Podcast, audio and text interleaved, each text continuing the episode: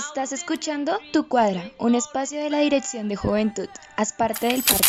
Hola, muy buenas noches. Bienvenidos al programa Tu Cuadra, haz parte del parche. El día de hoy tendremos a un invitado muy especial, el doctor Leonardo Guerrero, psicólogo profesional de la Universidad Inca. Junto con mi compañera Gabriela, quien les habla Milena, les estaremos explicando sobre la psicología de emergencias y la psicoemergenciología. El doctor Leonardo es psicólogo de la Universidad Inca. Él tiene una experiencia de más de 20 años en psicología clínica y gestión de riesgos. También ha trabajado en entidades públicas como el Fondo de Prevención y Atención de Emergencias. En este momento también se encuentra en el Instituto Distrital de Gestión de Riesgo. Em, ha estado como voluntariado y funcionario de la Cruz Roja Colombiana de la sección de Cundinamarca y Bogotá. También es conferencista y tiene publicaciones en la línea psicológica de emergencias y desastres. Entonces, profe, muy buenas noches, ¿cómo has estado? Hola Milena, muy buenas noches y gracias por la invitación y a todos los que nos están escuchando, muy buenas noches. Bueno, profe, eh, primero que todo yo pienso que es importante para nuestro público y para nuestros jóvenes saber realmente qué es una emergencia. Hasta donde tengo entendido, la emergencia es una interrupción grave de condiciones normales eh, de un funcionamiento operacional de la comunidad causada por algún evento fuerte o adverso que se presenta. ¿Eso es correcto? Sí, digamos que el concepto de emergencias es variado, eh, pero hay uno que me gusta mucho. Y las emergencias se definen como la materialización de un fenómeno amenazante. ¿Cuáles son los fenómenos amenazantes? Tenemos fenómenos naturales como los terremotos, los temblores, eh, las erupciones volcánicas. Tenemos fenómenos amenazantes como eh, los biológicos, como el caso específico actual de la pandemia. Fenómenos amenazantes tecnológicos que son de tipo informático, fenómenos amenazantes de tipo humano, como los atentados terroristas, fenómenos amenazantes de origen socionatural, en el cual se conjugan los elementos naturales como eh, con eh, la participación del hombre, como por ejemplo el cambio climático, es un fenómeno netamente socionatural, no es exclusivo de la naturaleza. En fin, entonces cuando se materializa un fenómeno amenazante, esa materialización genera daños y pérdidas. Y esos daños y pérdidas es lo que eh, se expresa como una emergencia. Entre más daños y pérdidas hayan, pues aumenta la emergencia. Por eso es que va rompiendo como el, eh, digamos que el concepto de normalidad o de estabilidad. Esa es una, esa es una, una emergencia. Las emergencias también eh, se, se acompañan de eh, la cantidad de, de recursos para la para qué para la para la respuesta mm, siempre siempre las emergencias nos van a generar daños y pérdidas siempre y esos daños y pérdidas obedecen en vidas humanas en infraestructura en vivienda en economía en el en, digamos que en temas eh, laborales, sociales, comunitarios, en fin. Entonces, esos daños y pérdidas se, se, materializan, se observan en diferentes eh, aspectos propios de la vida de la vida humana. Inclusive, esos daños y pérdidas también pueden ser asociados a la, a la misma naturaleza, al mismo medio ambiente. Ese es el concepto general de, de una emergencia, Milena. Eh, tú mencionaste la pandemia como un tipo de emergencia y creo que esto es súper interesante porque nos atañe a todos en este momento, ¿sí? Sí. Eh, me gustaría de pronto que nos a identificar de pronto cuáles fueron los o son los patrones y las características mm, con las que de pronto podemos identificar esta pandemia como un tipo de emergencia. Bueno, digamos que aquí, aquí se configura algo con el tema de la, de la pandemia, porque eh, se acuerdan que yo les decía que una emergencia era la materialización de los fenómenos amenazantes.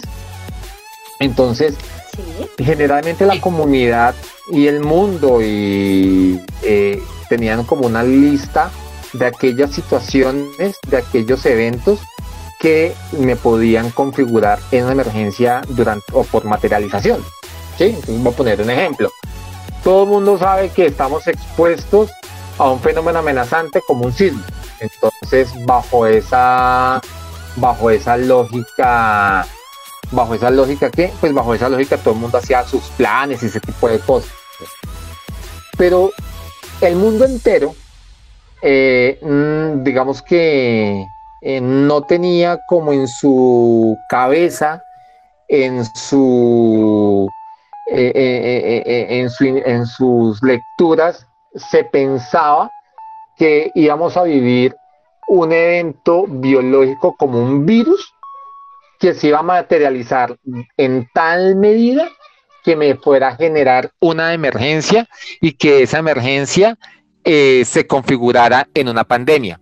¿Qué es una pandemia? Cuando ese fenómeno amenazante se ve a nivel global. O sea, todo el mundo, todos los habitantes de la Tierra estamos expuestos ante eso. Entonces aquí viene algo que es importante. Es que nadie tenía en su cabeza que esto podía pasar. Y eso es lo que ha hecho tan difícil, uno, eh, adoptar medidas de intervención y dos, comprender la misma evolución de esta pandemia.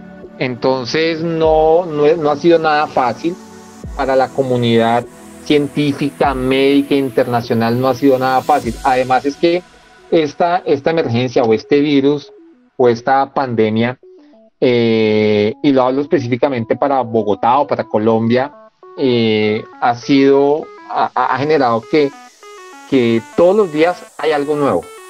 Entonces todos los días hay que reconfigurar, todos los días hay que planear, todos los días hay que mirar cómo se, cómo se responde ante algo que es totalmente desconocido. Entonces, eh, eso ha sido lo difícil. Entonces, yo sí creo que eh, e, ese, ese, desconocimiento que se tenía de que esto iba, podía pasar, eh, ha traído consigo que, pues, que sea tan difícil todos los mecanismos, modelos de respuesta, y no solamente de respuesta, sino también de el tipo de afectaciones o el tipo de daños y pérdidas que pueden ser generadas con este con esta pandemia, con este con este virus como es el COVID-19. Vale, profe. Profe, eh, digamos en tu libro, eh, tú que eres autor del libro de Psicología de Emergencias y Desastres y Psicoemergenciología, tú mencionas algo bastante interesante que es la normalidad y la anormalidad de, una, de un contexto de emergencia. La normalidad se podría decir que es como el, el autoconocimiento al momento de enfrentar la emergencia y lo anormal sería de pronto un ejemplo claro como lo que vimos cuando se, la gente se abalanzó a los almacenes a, no sé, a comprar todo lo que había en, en, los almacenes. Digamos que eso será un evento anormal ante una emergencia o eso sería más algo normal. Ok, excelente esa pregunta, Milena. Una vez se materializa el fenómeno amenazante, es decir, una vez se configura la emergencia, la conducta humana o el comportamiento humano tiene la capacidad de reaccionar de dos maneras. Una manera es normal y otra manera es la anormal. Entonces, digamos que, em, ¿qué es una respuesta normal es una respuesta adaptativa ante la emergencia y que es una respuesta normal es unas conductas desadaptativas. Las conductas desadaptativas y las conductas adaptativas o las conductas normales y anormales eh, ante, el, ante una emergencia dependen de varios factores. Uno de ellos y es, eh, y es que y es eh, indispensable tenerlo en cuenta son las estructuras cognitivas es decir, la capacidad de intelectual, de conocimiento de la persona. Dos, el componente sociocultural. Tres, eh, el tipo de afectaciones que le genera o el tipo de daños que le ha asociado, que se le ha generado por la emergencia. Entonces, cuando aparece una emergencia, se materializa el cuerpo humano pasa por la primera fase, que es la fase de incertidumbre. No sé qué hacer.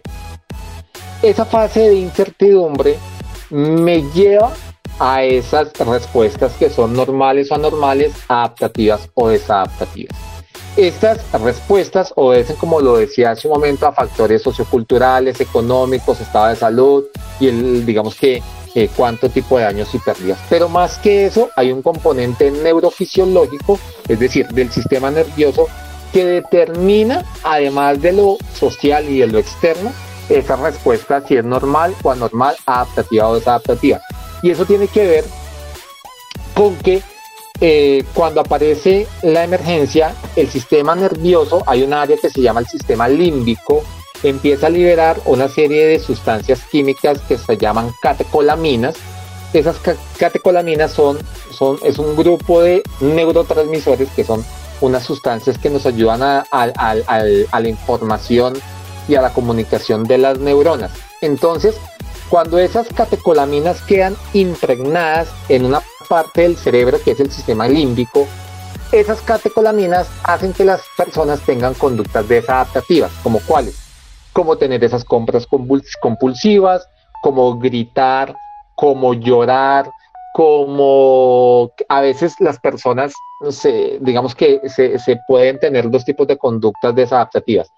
O se excitan, es decir, se alteran, gritan, lloran, se tiran al piso, mm, perdónenme la expresión, se rasgan las vestiduras o tienen otro tipo que son eh, conductas eh, de constreñimiento, es decir, se apagan, entonces lloran, quedan como estatuas, no hablan, se apagan. Tanto la excitación como, como cuando se apaga, eso es un efecto por una respuesta fisiológica del sistema nervioso.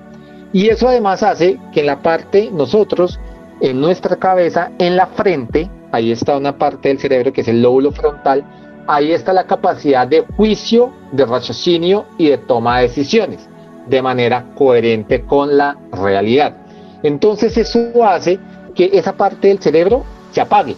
Entonces por eso es que las personas salieron a hacer este tipo de compras que obviamente son totalmente desadaptativas y son asociadas a un desconocimiento y son generadas a una incertidumbre y obviamente pues como una respuesta o como un efecto a una respuesta neurofisiológica del sistema nervioso del cerebro y como unos factores externos como ya lo he dicho como ya lo he, dicho la economía la sociedad eh, los factores educativos sociales culturales y económicos. Entonces sí serían respuestas eh, desadaptativas o respuestas inapropiadas al desconocimiento mismo de, lo que significaba la, la, emergencia o la pandemia en sí.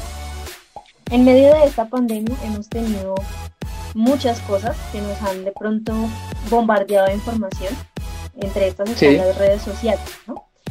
Eh, a partir de las redes sociales, eh, cuando nos pusimos en la tarea de investigar un poco sobre las emergencias que son se nos atravesó un concepto que es el síndrome o el trastorno de la cabaña. Yo quiero que nos hables un poquito sobre esto, qué es, eh, cómo lo identificamos y de pronto eh, nosotros, personas que no, no, somos cercanos al, campo de la, de la psicología, qué podemos hacer, cómo lo prevenimos, cómo lo identificamos y, y, sobre todo cuál es la influencia de las redes sociales en, de pronto todo este tema de del autodiagnóstico o de, la preocupación que estamos eh, trayendo. Sí, bueno, pero entonces antes de, antes de, de, em, antes de hablar, antes de hablar del trastorno de la cabaña, quiero tocar otros. Digamos que eh, cuando aparece, cuando aparece eh, el evento adverso o cuando se materializa la condición de emergencia, la primera, si yo hago en un esquema eh, evolutivo, entonces aparece el evento. Después de que aparece el evento, aparece la incertidumbre. Esa incertidumbre conlleva a una serie de respuestas que son adaptativas o desadaptativas. Cuando hablamos de esas respuestas adaptativas, entonces le interpretamos como que la persona entró en crisis asociado a una emergencia. Esas crisis son normales porque es una, una respuesta ante una situación para la cual no estábamos preparados. Si yo esa crisis no la atiendo de manera adecuada, me va a evolucionar a un trauma psicológico. Y si yo no atiendo a ese trauma psicológico, me va a evolucionar a un trastorno mental. Los trastornos mentales asociados a emergencias son mm, varios, son varios. Entonces podemos encontrar depresión, podemos encontrar estrés, perdón, depresión, ansiedad, podemos encontrar eh, episodios psicóticos, es decir, que la persona se sale de la realidad. Podemos encontrar episodios o trastornos disociativos, entonces que la persona pierde la memoria y hace otras cosas ahí eh, inapropiadas en su comportamiento. Podemos observar un trastorno que es el trastorno de estrés postraumático. Eh, podemos encontrar trastornos somatomorfos, son aquellos en los cuales las personas tienen dolencias físicas por la misma intensidad del evento, entonces les duele la cabeza, tiene malestares físicos. Eh, y en fin, podemos encontrar una gama de enfermedades o de trastornos mentales que son asociados pues al mismo evento, a la misma crisis o, al mismo a consecuencia de ese trauma eh, psicológico. Digamos que el síndrome de la cabaña no es un trastorno mental eh, propiamente dicho y clasificado de manera específica eh, en los manuales de diagnósticos de enfermedades mentales como el DSM-5 eh, o el CIE-11, que son, digamos que son instrumentos en los cuales nosotros podemos, ahí, aparece el listado de las enfermedades mentales que existen en este momento y que, se pueden, que pueden ser diagnosticadas. El síndrome de la cabaña es más una, es más que, es más una, es una reacción, ¿sí? Es una reacción eh, de estrés a estar encerrados en un espacio físico, por eso se llama el síndrome de la cabaña. Entonces, como las personas se ven obligadas a un confinamiento en su lugar de vivienda, entonces, el, y no están acostumbrados a estar ahí eh, en, ese, en ese espacio, pues empiezan a experimentar una serie de malestares, tanto psicológicos como físicos, eh, de, desasosiego, de intranquilidad, de, desesperanza, de ansiedad, de estrés por estar eh, tanto tiempo ahí. Digamos que es, es, una, es una lectura que, pues, que también ha sido como el resultado mismo de, la pandemia, o sea, ha sido el resultado mismo de la, de la pandemia de estar ahí en ese, en, ese espacio y, no, y no poder salir, eh, pues, por las condiciones y por la misma, por la misma pandemia, por ese mismo riesgo de, de qué, de, de, contraer el, el virus. Entonces, eh, y bueno, entonces ya, ya como dando claridad un poco a eso, eh, las redes sociales eh, en una situación de emergencias y, en, y, especial, y específicamente en esta pandemia ha tenido dos funciones, tanto positivas como negativas. todos los días sale una información por las redes sociales, entonces esa información se convierte en una cadena y se convierte y que a veces no es ni tan cierto, no es ni tan real. Entonces eso también aumenta eh, la configuración o la materialización de muchas sintomatologías eh, psicológicas o mentales por esa misma desinformación que pues obviamente lleva a una ansiedad y que lleva a una depresión. Pero también los medios de comunicación y las redes sociales pueden servir para informar de manera efectiva y real frente a cómo eh, ha evolucionado y cuáles son esas medidas que se deben tomar para la para el mismo manejo de la, de la emergencia. Entonces, aquí hay que tener en cuenta que las redes sociales y todos los medios de comunicación en este momento se han convertido como un factor protector, pero también indiscutiblemente como un factor deteriorante o desencadenante y negativo, y más aún cuando se habla de trastornos o de síndromes como la cabaña, como el trastorno de ansiedad, como el trastornos depresivos, como los matomorfos, en fin, inclusive ha sido tanto la, ha sido tanto la, tanto la, digamos que el efecto mismo del confinamiento, del el mismo desconocimiento, de la incertidumbre y en fin de, este, de, esta de esta pandemia, que también se han observado algunos signos y síntomas de trastornos de pánico.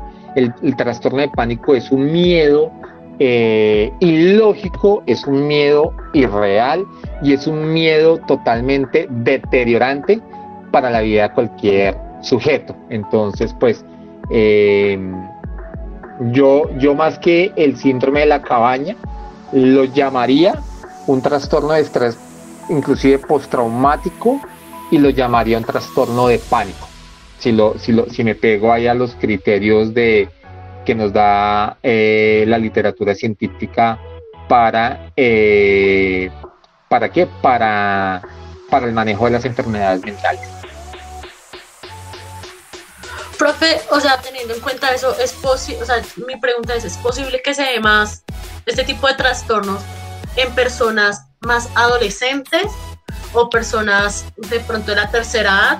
Porque digamos, en niños, para que ya se genere un trastorno es porque ya viene una situación pues un poco más compleja, ¿no?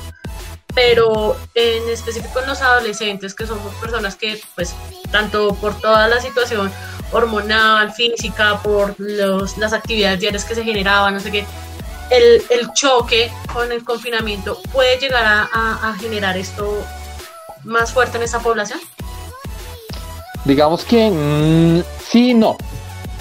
Las enfermedades mentales o, la, o la etiología o la causa de la enfermedad mental es multifactorial. Entonces, eh, hay un factor que es hereditario toda enfermedad mental tiene un componente hereditario. Tiene un segundo componente que es un factor biológico, que es la alteración de una sustancia química en el cerebro, que son los neurotransmisores. Y hay un tercer factor que es el tema psicosocial. Ahí está incluido la educación, la familia, la sociedad, eh, en fin, todo lo que eh, lo que configura con lo, con, lo, con lo psicosocial. Pero adicionalmente, la enfermedad mental también eh, tiene una, una, como una etiología que es el consumo de las sustancias psicoactivas. Entonces, yo no podría, yo, digamos que yo podría pensar que todas las, toda la población, independientemente del grupo eh, de edad al que pertenezca o al ciclo de vida en el que se encuentre es, es vulnerable a adquirir una enfermedad mental.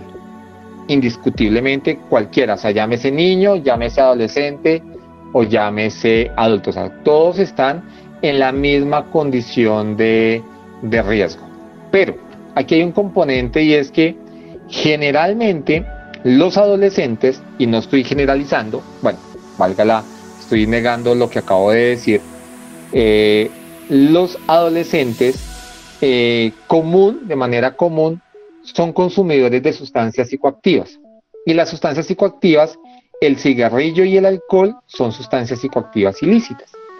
Y ese consumo de sustancias psicoactivas hacen que se genere un daño en el sistema nervioso, en el cerebro, tanto en la estructura como en la neurona, y eso sí determina de una manera directa que sean más vulnerables o que aumente un poco la vulnerabilidad eh, adquirir eh, una enfermedad mental, mental o a elicitar la enfermedad mental, teniendo en cuenta los anteriores factores. Eh, pero no, yo sí creo que, que cualquier tipo de, independientemente de la población en la que se encuentre, tiene el mismo factor de, de riesgo de adquirir la enfermedad mental. Ahora, como lo explicaba hace un momento, los adolescentes, si son consumidores de algún tipo de sustancias psicoactivas, pues eso sí determina que, que su riesgo sea cada vez mayor de adquirir la enfermedad y asociado pues con todo el tema de, del confinamiento que se está viviendo teniendo en cuenta que todos estamos expuestos, ¿no? Y, que podemos llegar de pronto a presenciar una emergencia, a mí me gustaría saber de pronto cuáles son esos consejos básicos o generales, primero para identificar una emergencia y segundo para saber qué hacer, cómo actuar en el momento. Mira, yo creo que, digamos, cómo identificar una emergencia es fácil. Todo el mundo es decir, es, no es identificar la emergencia porque la emergencia se materializa. Entonces, un sismo, una explosión, un incendio, eh, un deslizamiento de tierra, digamos que eso es fácil identificarlo. El qué hacer pensaría que no es importante, porque para eso están las, las entidades de, de respuesta y las entidades que se encargan que se encargan de la atención de las, de las emergencias. Pero yo sí creo, y es algo por lo cual nosotros debemos propender, y, este espacio es uno de ellos, me parece interesante, es que las personas sean conscientes de que siempre, siempre el ser humano va a estar en riesgo de eh, estar inmerso en una emergencia. Todo, digamos que el problema es que nosotros, los seres humanos, no creemos que nos va a pasar algo. Entonces eso hace que no se tenga autocuidado.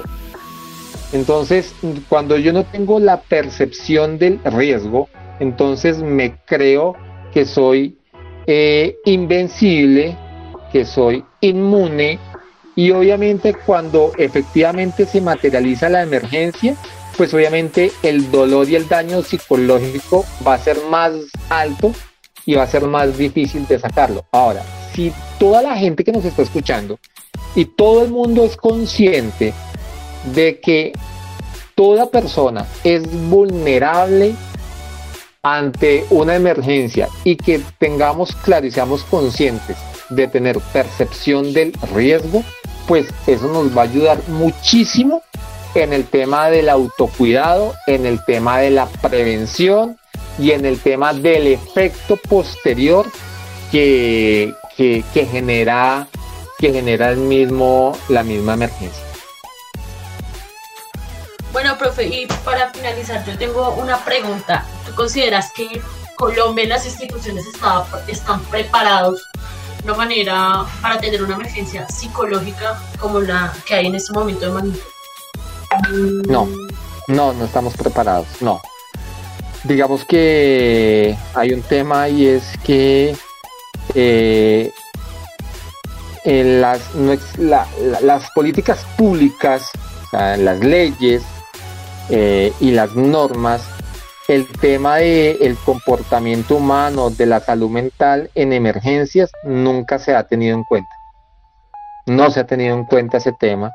Entonces eso hace que no estemos preparados. Voy a poner un ejemplo. Como no hay una norma, como no hay una política pública que obligue a que se deben generar programas de atención en salud mental en emergencias o de atención psicológica en emergencias, pues ninguna entidad pública o del Estado se ha preocupado por eso, entonces mm, nadie lo hacía. ¿sí? Nadie, nadie lo hacía. Entonces, pues eso hace que no tengamos una gran capacidad instalada en términos institucionales para poder atenderlos. Entonces, y eso pues obviamente lleva a que el país no estaba preparado y no está preparado, no tiene un músculo eh, o un modelo o una estrategia de atención eh, en términos de salud mental para la comunidad ante la materialización, ante la materialización de un fenómeno amenazante que es una, que es una emergencia. Entonces no estábamos preparados, el país no, está preparado, no estaba preparado. de hecho, yo estoy, creo que aún no estamos preparados para eso. Que con este tema de la pandemia, seguramente ya nos van a, ya nos vamos como a mover el piso y a decir, oiga, sí, tenemos que sentarnos a pensar en generar modelos de atención en salud mental para emergencias, seguramente sí, pero por el momento no, no lo tenemos. Y no estamos preparados para eso. Ok, profe, pues, profe Leonardo, muchísimas gracias. Y antes de finalizar, yo quisiera que de pronto tú nos dieras un contacto en donde podemos conseguir tu libro de psicología de emergencias y desastres, eh, en donde lo podemos conseguir o, o, donde se puede contactar a las personas que lo... Claro, claro que sí, eh, pues quiero comentarles, yo escribí el libro, se llama Psicología de Emergencias, Desastres y Psicoemergenciología. Ahí lo que es, eh, planteo en el libro es el, pues, el comportamiento humano en emergencias, cuáles son esas respuestas adaptativas, desadaptativas, por qué se dan, qué tenemos que hacer, cómo tenemos que intervenirlos y qué debemos hacer, qué no debemos hacer.